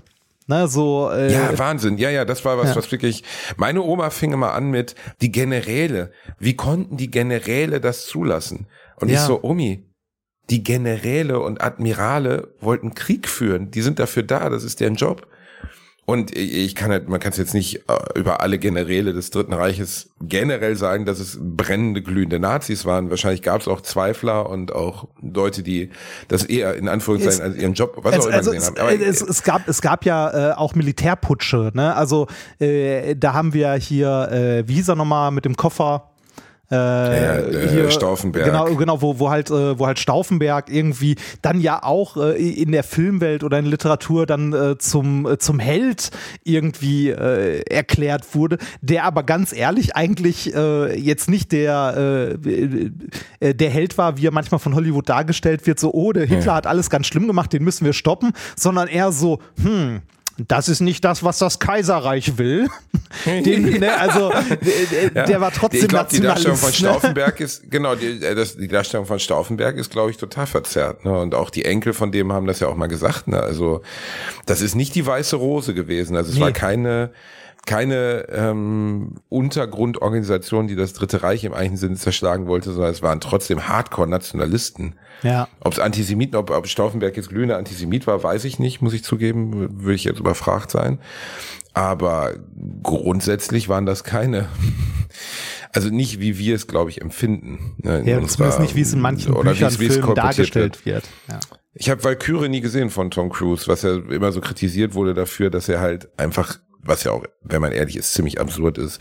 Äh, Stauffenberg war irgendwie 1,96 und Tom Cruise ist auf dem, auf dem Eimer stehend 1,70 und spielt halt trotzdem Stauffenberg. Ich finde, man muss, man muss auch immer die Realität ein bisschen zulassen, dass ich kann halt auch nicht, ähm, ich kann nicht Shaquille O'Neal in einem Biopic spielen, weil ich bin kein dunkelhäutiger Afroamerikaner und Tom Cruise ist halt nicht mal 1,80 groß, dementsprechend passt die Rolle nicht. Aber gut, wenn du so mächtig bist, dann kannst du das. Ähm, ich weiß gar nicht, worauf ich hinaus wollte, aber ähm, ich weiß nicht mehr. Ich habe es vergessen. Ist am Ende auch egal. Am Ende alles das. Nein, ich war, ich kann dir gerade nicht sagen, ähm, ich hatte irgendeinen Gedanken, als ich mit dem Untergang anfing und habe ihn dann wieder vergessen. Ich würde ihn aber trotzdem jeden anraten, gesehen zu haben, weil er wirklich einer der, aus meiner Sicht, der stärksten deutschen Filme aller Zeiten ist. Ja, den habe ich ähm, auch verdammt lang nicht mehr gesehen. Den äh, könnte ich mir auch nochmal geben. Ist auch nicht so ein klassischer Kino, äh, ein klassischer Fernsehfilm. Ich glaube nicht, dass der Untergang oft im Fernsehen läuft. Ja, nee, also vor allem, vor allem ist es auch, äh, ist kein Feelgood-Film. Ne? also davon nee. abgesehen. Ähm, es gibt wohl eine TV Ja, du musst dich auf solche Sachen ja auch einlassen. Also ich weiß ja. noch, dass ich immer wieder mal äh, Schindlers Liste gucken wollte, den ich gesehen habe natürlich. Ähm, aber nie im Mindset war zu sagen, ich will mir das jetzt geben. Ja, also, das, äh, ich habe einen Film, den ich schon lange vor mir herschiebe, den ich eigentlich unbedingt mal gucken wollte, ist äh, Der Junge im gestreiften Pyjama. Das wollte ich auch erst lesen. Ähm, Habe ich auch nicht gesehen. Habe ich auch nicht gesehen. Aber das, äh, die, die äh, so grob, worum es in der Story geht, weißt du, oder? Äh, ich glaube, dass ein äh, über den Zaun eines KZs hinweg sich ein deutscher und ein inhaftierter jüdischer Junge anfreunden. Ja, oder? genau. Ich, äh, ich glaube, das ist auch so viel, wie ich von dem Film zumindest, beziehungsweise von dem Buch von der Handlung weiß. Ähm, den wollte ich auch unbedingt mal sehen. Aber äh, also du weißt halt äh, von Anfang an, dass das äh, nicht gut ausgeht. ja und du weißt, dass das schwere Kost ist. Ne? Ähm, was nicht heißt, dass man sich nicht angucken sollte und nicht gut ist. Aber du musst halt in der richtigen Verfassung sein, um dir sowas zu geben. Ne? Richtig. Und bei Schindlers Liste habe ich die gleiche Empfindung. Wen ich sehr empfehlen kann, nicht uneingeschränkt, weil ich fand auch nicht alles toll, aber wo ich wirklich überrascht war, weil ich den Regisseur eigentlich nicht mag, weil mir das immer alles zu so drüber ist, was der so macht, ist äh, Jojo Rabbit. Ist ja ein neuseeländischer Regisseur, Taika Waititi oder so heißt er, der jetzt auch Thor, Love and Thunder verkackt hat. Angeblich habe ich nicht gesehen, ich interessiere mich nicht mehr für, für Dingsfilme. Ähm, der, und der war, ähm, also Jojo Rabbit ist sehr, sehr, sehr, sehr stark und sehr gut erzählt. Sagt mir überhaupt nichts. Hast du nichts von gehört? Nee. Ernsthaft? Nee. Es geht um einen kleinen Jungen, der im Hitlerreich aufwächst, also im Dritten Reich aufwächst und äh, seine Mutter ist eigentlich heimlich im Untergrund. Er ähm, imaginiert Hitler als seinen besten Freund. Ach krass, okay. Weil ihm das suggeriert wird. Ja. Und Hitler wird vom Regisseur gespielt, was so ein bisschen der Stretch an der Sache ist, weil er ist, also Taika Waititi ist fast dunkelhäutig. Also man, er ist wirklich sehr weit weg von Hitler optisch. Ähm, das fand ich so ein bisschen, ich finde immer schwierig, wenn Regisseure sagen, ja, ich will in dem Film auch noch vorkommen. Das fand ich auch bei Shyamalan, wie er heißt, du weißt schon, hier, der Regisseur von Six Sense, der kommt ja auch in jedem seiner Filme ich vor. Ich wollte gerade sagen, der Einzige, der das stilvoll geschafft hat, ist ähm, hier Helden in Strumpfhosen, Mel Brooks. Mel Brooks hat es immer, ja, ja. Mel Brooks hat es immer äh, großartig äh, stilvoll geschafft, weil er ja. auch Schauspieler ist. Oder Peter Jackson kommt ja auch in jedem Film, aber dann immer so eine Sekunde vor. Weißt du, in Herr der Ringe ist er der Mann mit der Möhre. Ja. Damit kann ich komplett umgehen. Das finde ich in Ordnung. Wenn einer der Mann mit der Möhre ist, dann soll er das gerne sein.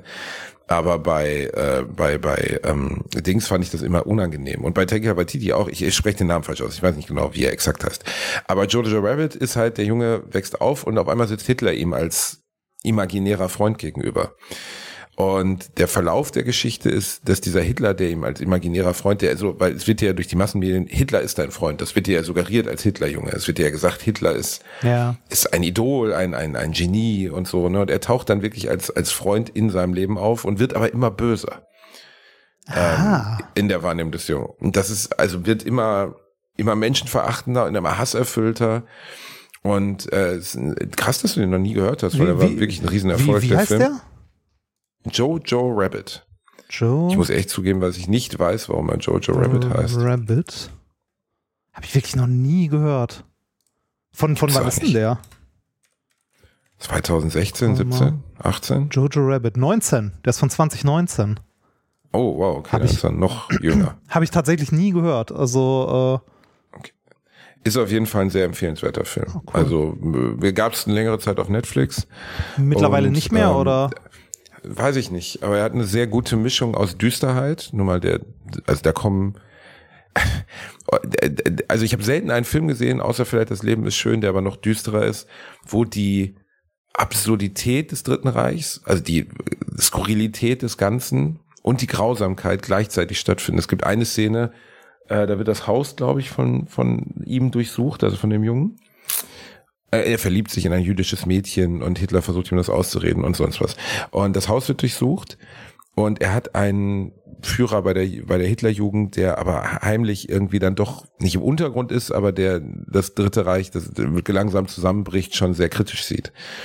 Und dann kommt die Gestapo oder die SS und durchsucht dieses Haus. Und dann treffen die sich im Wohnzimmer. Ähm, äh, ich überlege gerade, genau, die treffen sich im Wohnzimmer, die SS-Leute, vier Typen, weil der eine sieht so ein bisschen aus, der wird gespielt von, ach, wie heißt der nochmal, Freund von Ricky Gervais, egal, sieht so ein bisschen aus wie der Bösewicht aus äh, Indiana Jones 1, dem nachher das Gesicht schmilzt, weißt du? Ja. Ne? Ja. Ähm, also der Ne, nicht Le Doc oder so, sondern der andere Bösewicht aus Herren Jones 1. Lange Rede, kurzer Sinn, worauf ich hinaus wollte, war, ähm, dann sagen die Heil Hitler und der eine sagt Heil Hitler und der andere sagt Heil Hitler und dann gibt es eine Szene, wo sie anderthalb Minuten lang einfach immer nur Heil Hitler, Heil Hitler, Heil Hitler, Heil Hitler, Heil Hitler, Heil Hitler. Aber das ist auf der einen Seite tragisch, auf der anderen Seite auch sehr lustig erzählt, weil er grüßt halt jeden mit Heil Hitler und jeder grüßt mit Heil Hitler zurück und dann gibt's einfach so eine 30 Sekunden Szene, wo sie nur im Wohnzimmer stehen und jeder sich einzeln Heil Hitler zur Begrüßung das, das, sagt. Und das, das wird halt das, völlig absurd. Das klingt schon fast so ein bisschen wie Springtime for Hitler. ein bisschen, ja, genau, so ein bisschen ein ähnliches Setting, nur dass er glaube ich noch tragischer ist. Ja. Und ähm, große Empfehlung von Basti Bärchen, äh, definitiv. Äh, ich habe da gerade mal den Wikipedia-Eintrag auch zu aufgemacht. Äh, der heißt tatsächlich äh, Jojo Rabbit, weil äh, als Johannes zusammen mit seinem zweitbesten Freund Yorkie an einem paramilitärischen Jugendlager unter der Führung von Hauptmann bla bla bla bla, bla teilnimmt und so weiter, äh, wird er von seinen Vorgesetzten und Kameraden dazu aufgefordert, wohl einen Hasen zu töten. Und weil er es nicht übers Herz bringt, heißt er seitdem dann Jojo Hasenfuß, also Jojo Rabbit. Okay, ich bin ehrlich, ja. das war mir nicht bewusst. Ja. Ähm, äh, wird bestimmt im Film auch wird bestimmt im Film auch ja, thematisiert. Klingt aber, klingt aber ähm, nach einer nach einer also nach einer interessanten äh, ja nach einer interessanten äh, nach einem interessanten Setting. Der hat auch haufenweise Preise abgeräumt, ne? beziehungsweise wurde haufenweise, auch haufenweise krass, dass der so sehr an mir vorbeigegangen ist. Okay. Komisch, also der ist, glaube ich, mittlerweile geht der, ich vermute, dass der sogar so im Schulkontext auch viel gezeigt wird. Ah. Weil er wirklich eine gute Balance zwischen Skurrilität und Humor und dieser furchtbaren Grausamkeit. Du siehst jetzt keine Bilder aus dem KZ, aber zum Beispiel am Ende bricht das Dritte Reich zusammen und dann werden halt er und seine anderen Hitlerjungs ähm, das sind ja noch kleine Kinder, zehn Jahre alt, in den Volkssturm gesetzt. Ne? Und dann kommt wirklich der Vorgesetzte und gibt ihm eine Panzerfaust und sagt, mhm. da ist die Front. Und dann rennt der eine Junge, mit dem er die ganze Zeit befreundet war, halt mit dieser Panzerfaust in den Tod. So, ne? Und der Film schafft diese Balance, fand ich sehr gut, dass man zwischendurch immer wieder lacht und dann wieder denkt, oh mein Gott, weil, weil das ja wirklich passiert ist. Ja, also das ist ja aus heutiger Sicht ähm, unglaublich, dass das, also klingt jetzt naiv, das so zu sagen, aber es ist unglaublich, dass das passiert ist. Ja es gibt kaum etwas, wo ich, ich äh, also, äh, wo, wo, man, finde ich, fassungsloser vorsteht als vor den Grauen des Zweiten Weltkrieges. Ja, ich glaube, es ist generell das Grauen des Krieges. Also ähm, diese äh, Grausamkeit, die Krieg mit sich bringt, von äh, die wir zum Glück nicht kennen, ähm, die, wovon unsere Großeltern noch erzählen konnten und unsere Eltern noch die Nachkriegszeit miterlebt haben. Ne? Ich meine, äh, mein Vater, der mittlerweile ja auch nicht mehr lebt, äh, wurde 43 geboren. Das heißt, der der hat seine Krass, Kindheit in der Nachkriegszeit verbracht. Ne? Also der hat noch in seiner frühen Kindheit mitbekommen, äh, dass halt die kompletten Städte eigentlich nur aus Schutt und Asche bestanden haben. Hm. Und äh, ich glaube, das ist was, was man, was schwer äh, greifbar ist. Und so Geschichten oder Bücher aus der Zeit, ich will nicht sagen, machen das erlebbar, aber können zumindest irgendwie äh, die versuchen, das einzufangen. Äh, ein äh, unglaublich gutes Buch, das ich gelesen habe, das ich an der Stelle noch äh, empfehlen möchte, ist Stadt der Diebe. Kennst du das? Stadt der Diebe habe ich auch gelesen, ja. ja. Fand ich sehr gut. Es geht ja. um zwei sind es KZ-Häftlinge oder nee, zumindest sind, im Strafgefangenenlager nee, lebende, die dann. Es, es, sind zwei Jungen, äh, die im eingekesselten Leningrad ähm, leben. Äh, okay, ja, ja, stimmt. Es sind zwei, stimmt, stimmt, also zwei Jungen, die, die, für einen Geburtstagskuchen Eier besorgen sollen. Genau, die wurden irgendwie erwischt, als sie äh, einen äh, abgestürzten Piloten geplündert haben oder so, weil halt auch niemand was zu essen hat und äh, alle halt verhungern. Also äh, da wird teilweise beschrieben, wie äh, aus Büchern äh, irgendwie der, der Leim aus den Bindungen ausgekocht wird, weil da noch mhm. irgendwie halbwegs äh, was Nahrhaftes mit drin ist, um die Leute irgendwie. Ja, Stadt der Diebe wirklich große Empfehlung. Also, ist mir genau. vor Jahren mal geschenkt worden. Fand ja, ich auch wirklich super. Also irgendwie versuchen äh, zu überleben und äh, die beiden Jungs, die dann erwischt werden und vor den Kommandanten gestellt werden, halt äh, die Wahl haben, äh, entweder halt ihre Strafe, ich glaube Hinrichtung oder so, oder sie besorgen für den Kommandanten äh, eine, also irgendwie sechs Eier für einen Geburtstagskuchen für die Tochter des ähm, äh, des Oberst quasi. Und äh, natürlich, wo gibt's Eier hinter der Front beim Feind und so. Und äh, dann erfährst du diese Geschichte, wie die durch die Stadt ziehen und durchs Kriegsgebiet, um irgendwie diese Eier zu organisieren für den Oberst. ne, um äh, ihrer, ja. also um dem Tod zu entgehen. Und das ist eine unglaublich packende Geschichte und auch richtig düster an manchen Stellen. Ähm, wenn du, äh, also mich hat dieses Buch sehr mitgerissen. Also eins der besten Bücher, würde ich sagen, die ich gelesen habe in meinem Leben weil es halt ja, äh, so, eine, so eine düstere Stimmung und äh, man mitfiebert und auch die Sinnlosigkeit äh, teilweise sehr vor Augen geführt bekommt. Ist schon, ist schon krass, also ein sehr gutes Buch. Ja, Stadt der Diebe ist wirklich stark. Und du hast recht, die, die, das mal, natürlich ist jeder Krieg schrecklich, aber der Zweite Weltkrieg hat ja nun mal Dinge in äh, sich gehabt, also äh, sagen so, wo, der, wo man noch äh, fassungsloser ist. Das ist der, naja, ich glaube, es gibt äh, eine Menge, eine Menge Konflikte und Kriege auch in der aktuellen Zeit, zum Beispiel auf dem afrikanischen Kontinent, äh, also Warlords, die ganze Völker abschlachten, von denen wir halt nur nichts mitbekommen, weil genau, es nicht in unserer. Realität stattfindet. Und der Zweite Weltkrieg ist halt was, was uns äh, kulturell und halt auch geschichtlich sehr, sehr nahe ist und daher ähm, uns auch in der Hinsicht mitnimmt, weil es halt äh, die, diese organisierte Grausamkeit äh, der Nazis war. Na? Und äh, Richtig. ja, ich glaube, das was, äh, was, äh, was schrecklich und faszinierend zugleich ist. Also ja, beides. Ja. ja. also die, beides. Aber auf der anderen Seite, was du eben über Krieg sagtest, ich meine, ist ja jetzt diese Woche noch passiert ähm, der äh, in, äh, eine ukrainische Gegenoffensive, wo vermutet wird, dass sie die geortet haben mit Hilfe von ähm, wie heißt es, äh, mit, mit Handysignalen geortet haben. Also ja. die russischen Soldaten ihr Handy benutzt haben, das wird behauptet von der russischen Führung, konnten sie orten. Dann ist ein Artillerie, Artillerie, Artillerieschlag auf ein Camp oder zumindest eine Versammlung von russischen Soldaten mit über 500 Toten passiert. Und so schlimm es auch ist, weil die Russen ja die Invasoren in diesem Fall sind und man jetzt über Schuld und Unschuld da nicht mehr sprechen muss, weil wirklich eindeutig ist, dass die Ukrainer definitiv das Land nicht überfallen haben oder nicht, äh, also dass die in Anführungszeichen Schuld schon bei den Schuld ist immer so ein schwieriger Begriff da sowas, aber trotzdem. Die, man könnte sagen die, Aggress, da, die Aggressoren oder die, die Aggression die ging von Russland aus. Und dann wird das natürlich gefeiert, auch in den Medien, ne, also besonders in den ukrainischen Medien natürlich. Und man denkt so, ja, aber es sind halt trotzdem 500 Menschen dabei gestorben. Ja. 500 Menschen haben ihr Leben verloren, die in einen sinnlosen Krieg gezogen sind. Ähm, wie auch immer, ähm, nennen wir es mal, beeinflusst durch ihre Führung. Ja. Und das ist schon erschreckend, finde ich. Sehr erschreckend. Ja, es ist. Äh, auch wie sowas dann medial, medial bearbeitet wird. Also ja, das, also ich, ich finde es äh, ich find's im, im Krieg eh schlimm. Also Berichterstattung vom Krieg ist auch schlimm, weil äh, Berichterstattung in jedem Krieg ist Teil des Krieges. Ne? Also die öffentliche Meinung, ähm, ist, also ne, Berichterstattung ist nie objektiv, nie von keiner der beiden Seiten. Und ähm, das halt, äh, äh, das halt schlimm. Also natürlich gibt es da noch die Extremform der Propaganda, wenn irgendwie, äh, wenn eine, äh, was weiß ich, das russische Staatsfernsehen siehst, in dem irgendwie ähm, der Bundeskanzler mit Hitler gleichgesetzt wird und er schon gesagt wird, so ja, er hat auch ein ähnliches Gesicht und wie man hier sieht, grüßt er auch und so. Da denkst du schon, what the fuck, ne?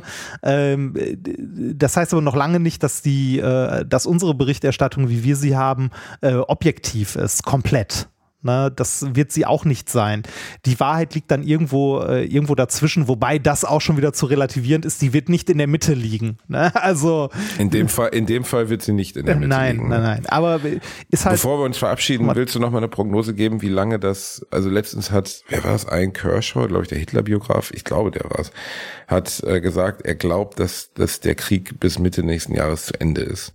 Oh, das ich sehe das von meine, ich glaube, man sollte solche Prognosen auch gar nicht wirklich anstellen, aber ich sehe kein Indiz dafür. Also ich sehe nichts, ähm, was darauf hindeutet, dass dies passieren wird. Nee, ich, so. ich, ich weiß es, also ich weiß es auch nicht. Ich hoffe, dass er möglichst schnell endet. Ähm, und auch da ne, möglichst schnell endet, da ist halt die Spinner von der AfD, die sagen, ja, dann liefert doch keine Waffen hin, dann endet das schnell. So, ja, nicht so. Mhm, ähm, genau. äh, also ich glaube, dass äh, die ähm, eine Möglichkeit, wie das endet, äh, wäre irgendwie das äh, oder wie das mit einem blauen Auge am, also enden könnte, dass äh, Putin den Rückhalt äh, in seinem politischen System verliert und äh, diesen Krieg da, also der Krieg dadurch beendet wird. Ich glaube nicht, ähm, also ich habe keine Ahnung von Politik und von russischer schon mal gar nicht, aber ich habe das Gefühl, dass dieser Krieg nur mit äh, für Putin nur mit einem Sieg oder Gesichtsverlust enden kann. Ne? Und äh, das glaube ich auch. Dass er so lange alles da drauf wirft, was halt geht. Das ja, also so erschreckend es ist, würde ich auch würde ich auch denken. Also ja. das äh, Gesichts, der Gesichtsverlust wird, würde natürlich massivst sein, ne, weil äh, also der ich, hat sich ja selber zu einer Art ikonenhaften Gestalt aufgebaut. Ne? Ja. Und ähm, ich glaube, das wäre für ihn aber man kann, ich glaube, man hat auch so wenig Einblick in Russland. Weißt du, man sagt ja. immer, ja, die Oligarchen sind so, sind so mächtig und die können Druck auf Putin ausüben und so. Am Ende wissen wir nichts davon. Nee. Ob die äh, das wirklich können. Und wir, wir haben auch keinen, wir haben auch keine Ahnung von der Gesellschaft oder so, ne? Also, äh, die russische Gesellschaft ist mir zumindest sehr fremd. Ähm, ich, äh, ich habe keine Vorstellung davon. Das ist sehr ähnlich wie mit der äh, amerikanischen Gesellschaft, ne? Also, mittlerweile hat man es mal hier und da auf dem Schirm, dass da auch christliche Fundamentalisten äh, relativ viel Einfluss haben und äh, die Amis äh, zum Teil auch ein bisschen durchgeknallt sind. Aber äh, so wirklich Ahnung vom politischen System oder dem, wie es da aussieht, hast du nicht, wenn du dich nicht damit äh, näher oder ausgiebig beschäftigst. Und das tut keiner von uns. Also weder du noch ich. Und ich glaube, du kommst, ja, und ich glaube, ehrlich gesagt, man kommt auch an Informationen. Also besonders zum Beispiel über die Macht Putins kommt man sehr schwer an Informationen. Ja, also an realistische Informationen. Ähm, dazu kommt noch, weder du noch ich können russische Medien lesen. Ja gut, aber die russischen Medien sind ja, also daraus würde ich es jetzt nicht entnehmen, Ja, oder? aber also, du, du Bauchgefühl sagen, ja, ich, ich würde jetzt gerne die russischen Medien als, als Quelle dafür nehmen. Ja, aber du kannst ja nicht mal Sachen das der Opposition lesen oder irgendwie die Stimmung im Volk dir angucken, weil du halt Welche keine Opposition Ahnung hast. Ne? denn? Also. Ja. Ja, do, nee, doofe Frage, aber von welcher Opposition? Also es gibt im weitesten Sinne eine Opposition, aber ähm, Bauch, bauchgefühlsmäßig, äh, ähm, also es gibt eine, also jetzt meiner Empfindung nach gibt es im Untergrund eine Opposition, aber eine wirklich real existierende Opposition ja, nicht, existiert doch gar jetzt nicht. nicht oder? so im politischen System, aber äh, es gibt natürlich auch Gegner. Ne? Also ich meine, Putin hat ja immer noch Gegner im eigenen Land auch. Ne? Also die das nicht toll finden, was er da tut. Und äh, ich glaube auch, wenn er irgendwann mal den Rückhalt in der Bevölkerung verlieren wird oder im Militär, könnte es für den eng werden. Also die Frage ist, ob da irgendjemand äh, genug Einfluss hat, irgendwann mal zu sagen, so, jetzt ist Ende, äh, wir müssen dem Ganzen mal einen, äh, einen Riegel vorschieben, bevor dieser Verrückte alles an die Wand fährt. Die Frage ist, ob das stattfindet oder nicht. Ne? Aber wie gesagt, ich habe auch, äh, ich kann nicht viel zu Russlandpolitik sagen, dafür habe ich zu wenig Ahnung. Also Nawalny ist ja einer der größten Kritiker von Putin. Der ist jetzt auch im Straflager und äh, angeblich schwerst erkrankt im Straflager ja. aufgrund der Umstände. Also äh, natürlich gibt es eine Opposition, aber ja nicht wie in Deutschland. Also natürlich, also ich meine, da werden werden Demonstrationen zusammengeknüppelt. Ähm, freie Meinungsäußerung ist doch sehr fraglich und also ich, ich halte das für, für davon einer realistischen Gegenkraft zu sprechen. Ähm, und was jetzt die, die Strömung im Kreml betrifft, also ob es wirklich jemanden gibt, der im Kreml gegen ihn aufbegehren würde oder dann direkt weg ist, weiß man nicht. Ne? Ja, keine Für Ahnung. von europäischer Seite nicht zu sehen. Ich, also es ist auch schwer zu sagen, wie, wie es denn äh, das Gesamt, also ich, ich finde weltpolitisches... Das Einzige, was auffällt, das Einzige, was definitiv auffällt, ist, dass äh, russische Oligarchen, Generäle und Menschen aus der höheren Politik große Probleme mit offenen Fenstern haben. Also das ist ja, ist ein, ein, Trend, da rauszufallen aus dem ersten bis zum 34. Stock. Und vielleicht ist es, vielleicht liegt es am Konsum von Wodka, vielleicht liegt es daran, dass einfach die Leute leichte Leichtgewichtsprobleme haben, aber es weckt schon den Eindruck, dass wenn jede Woche geschrieben wird, äh, russischer Diplomat in London aus dem, äh, aus dem Ritz-Hotel gefallen, und einen Tag später dann auch noch sein, sein, sein Sekretär aus dem gleichen Fenster fällt, dass, dass das nicht an, an Gleichgewichtsproblemen liegen kann. Weißt du, also das ist ja absurd. Also einfach. Ich, ich habe äh, viel zu wenig Ahnung davon, was äh, wie es da gerade ist. Ich kenne also ich kenne halt nur das, was ich hier und da aus der äh, Tagesschau-Berichterstattung mitbekommen habe oder äh, wenn ich mal irgendwie Spiegel, Fokus oder sonst was lese. Ähm, ich habe mich mit dem Thema ehrlich gesagt auch zu wenig beschäftigt. Ich finde nur die ähm, die gesamtpolitische Lage seit dem Ukraine-Krieg, die wir so weltpolitisch haben, äh, bedrohlich tatsächlich. Also nicht nur, äh, nicht nur wegen äh, Russland, äh, äh, der Abhängigkeit Deutschlands im Gasbereich und so weiter, sondern auch ähm, dann äh, mit dem Blick auf China, eine schwächelnde Weltwirtschaft, ähm, äh, Taiwan, das sich mit an, also Taiwan, das sehen muss, wie an den Grenzen Militärübungen im großen Stil gemacht werden. Also die Welt fühlt sich ein bisschen an wie ein Pulverfass, aber das äh, ist ja nichts, also traurigerweise nichts Neues. Ja, das wurde lustigerweise auch, ich glaube bei Mickey war das letztens, bei Apokalypse und Filtercafé äh, hat äh, Jagoda Marunic gesagt, ja, es wird immer gesagt, wir sind jetzt gerade in einer Krise, wann waren wir es denn mal nicht? Ja. Ähm, das stimmt. Also ich habe in meinen 38 Jahren Lebenszeit von Tschernobyl bis Mauersturz bis 11. September auch einige globale Krisen miterlebt, ob oder den Golfkrieg oder was auch immer, Bosnien-Konflikt etc. Aber dass eine Kosovo, dass eine so massive globale Katastrophe, also jetzt, ich spreche nicht nur von dem Ukraine-Konflikt, sondern Corona, ähm, äh, gesellschaftliche Konflikte, ne? also die Klimakrise, die, die uns beschäftigt. Also ich habe schon das Gefühl, dass die Scheiße einfach in den letzten Jahren noch krasser am Kochen ist. Ja, aber nicht aus unserer gesund, nicht aus unserer Wohlstandsbubble, in der wir irgendwie abends uns entscheiden, ob wir Pizza oder Nudeln bestellen. Aber grundsätzlich global glaube ich schon, dass wir eine, eine sehr kritische Zeit gerade haben. Das glaube ich auch, aber ich glaube, die hatten wir auch in den 60ern äh, und 80ern, als wir noch den Kalten Krieg hatten. Krise, ja. Ja. ja. Also die, die Welt stand schon mehr als einmal am Abgrund. Hoffen wir, äh, dass wir. Die Menschheit. Ja, die ja, Menschheit. die Menschheit. Hoffen wir, dass wir. Man sagt immer äh, die Welt, aber am Ende ist es die Menschheit. Ja, am Ende ist es, ja, das stimmt. Das stimmt. Hoffen wir, dass, äh, dass wir noch ein bisschen durchhalten. Möcht, möcht, möchtest also, du, wollen wir noch mit irgendwas Fröhlichem äh, schließen? Gibt es noch irgendwas Gutes, was in letzter Zeit passiert ist? Ähm. Schön, also ja. nein. fällt, fällt dir was Gutes ein? Hast du irgendwas Gutes? Also ich äh, mir fällt nichts richtig Tolles ein. Ich überlege gerade. Nee, leider auch nicht. We are fucked. ah, ah, ah, der Suizid-Podcast. Willkommen in eurem Sonntagmorgen, nachdem ihr euch gerne vor den ICE legen könnt. Ich weiß es nicht, Reini, keine Ahnung. Was Kevin allein in New York hatte hohe Quoten bei Sat 1. Das war das, meine schlimmste Meldung, weil hatte, es einer der schrecklichsten Filme ist, die ich je gesehen habe. Ich hatte eine schöne Zeit äh, bisher im neuen Jahr. In Budapest. Äh, nee, ja, in, in, unter anderem in Budapest. Ähm, aber äh, da kann ich übrigens sehr empfehlen, Ghetto Gulasch. Großartiger Laden, beste Gulasch der Welt. Ähm, äh, weiß nicht, ich hatte, also ich hatte bisher ein äh, entspanntes und eigentlich ganz schönes Jahr. Also irgendwie, äh, man würde ja gerne mehr gute Nachrichten hören als schlechte, ne? Ähm, ich muss auch sagen, ich, ich habe dieses Jahr auch noch nicht so viele Nachrichten und so geguckt. Ich habe nur mitbekommen, Prinz Harry wird aus der Familie verstoßen, wenn das so weitergeht. Ja, gut, das ist jetzt, da habe ich in Bratwurst und Baklava schon drüber gesprochen. Es gibt ja kaum etwas, was mich weniger interessiert als, als, dieses, dieses, als dieses verweichlichte Geheule dieses kleinen Jungen, der irgendwie mit dem goldenen Löffel nicht im Mund, sondern im Arsch aufgewachsen ist. Ich habe äh, bei Bratwurst und Baklava darüber gesprochen, dass ich wirklich nichts auf der Welt uninteressanter finde. Ich glaube, dass Prince Harry gar kein verdorbener Typ ist oder so. Es interessiert mich nur halt einfach gar nicht. Also es gibt so viele Millionen, wenn nicht Milliarden Menschen auf der Welt, denen es wirklich schlecht geht.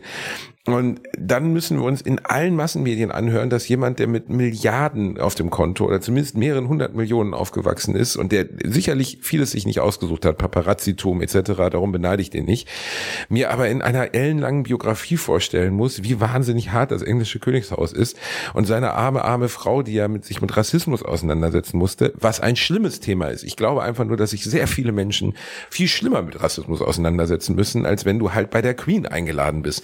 Ja. Ähm, es ist, und ich finde Meghan Markle persönlich, das ist jetzt nur mein persönlicher Eindruck, ist nicht mein Cup of Tea. So, ich finde, dass sie macht einen sehr manipulativen Eindruck für mich von außen. Und ich, ich glaube nicht alles, also wenn jemand mir sagt zum Beispiel, und das ist ja eine dieser Kernstories dieser Harry und Meghan Geschichte, dass sie nicht wusste, wer er war. Da, ähm, Am Arsch die Räuber, also Meghan, leck mir doch die Flöte, komm schon.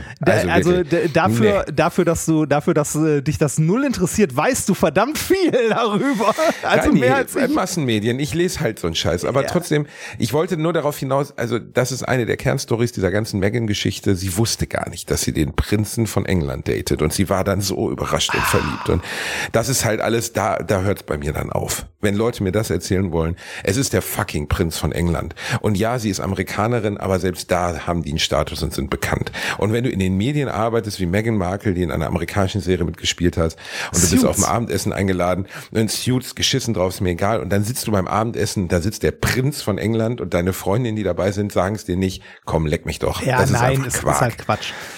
Das ist einfach Quatsch. Ich, so, aber sollen sich doch lieben. Am Ende, mein Gott, ne, meiner Meinung nach gehört der ganze Quatsch abgeschafft. Das englische Königshaus ist eine eine abs, ab, absolut abstruse Veranstaltung, dass Menschen sich über andere stellen aufgrund eines eines Adelsgeschlechts, einer Geburts eines Geburtsrechts, was in jedem Grundgesetz oder in jeder Verfassung der Menschheitsgeschichte der letzten 500 Jahre steht dran, dass alle Menschen gleich sind.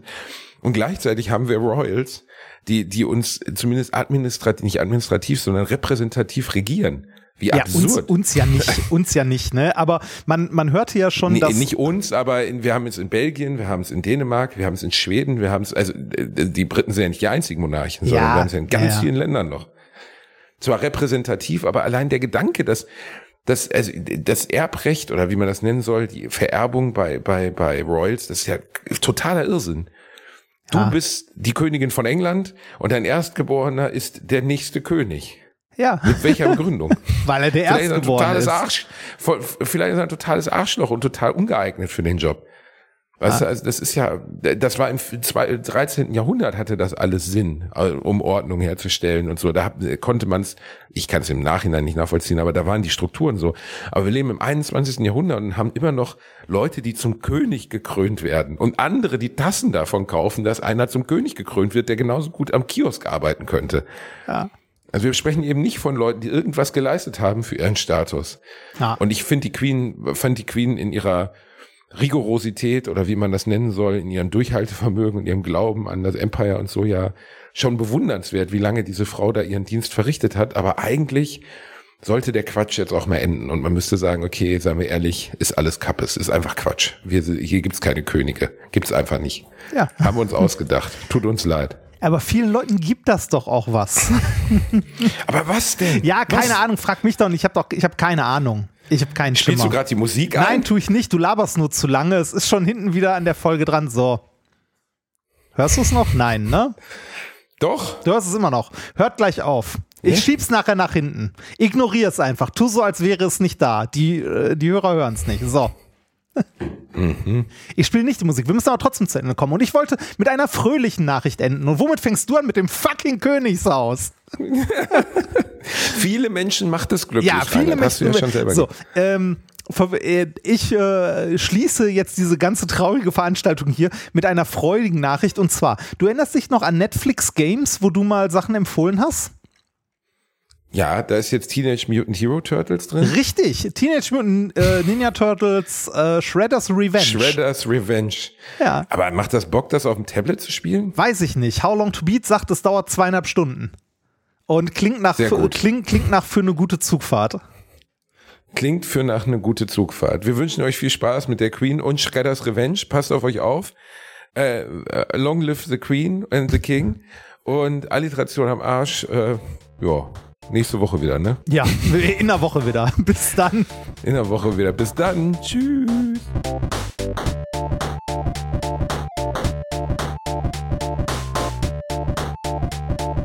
Ich habe gelacht, aber unter meinem Niveau.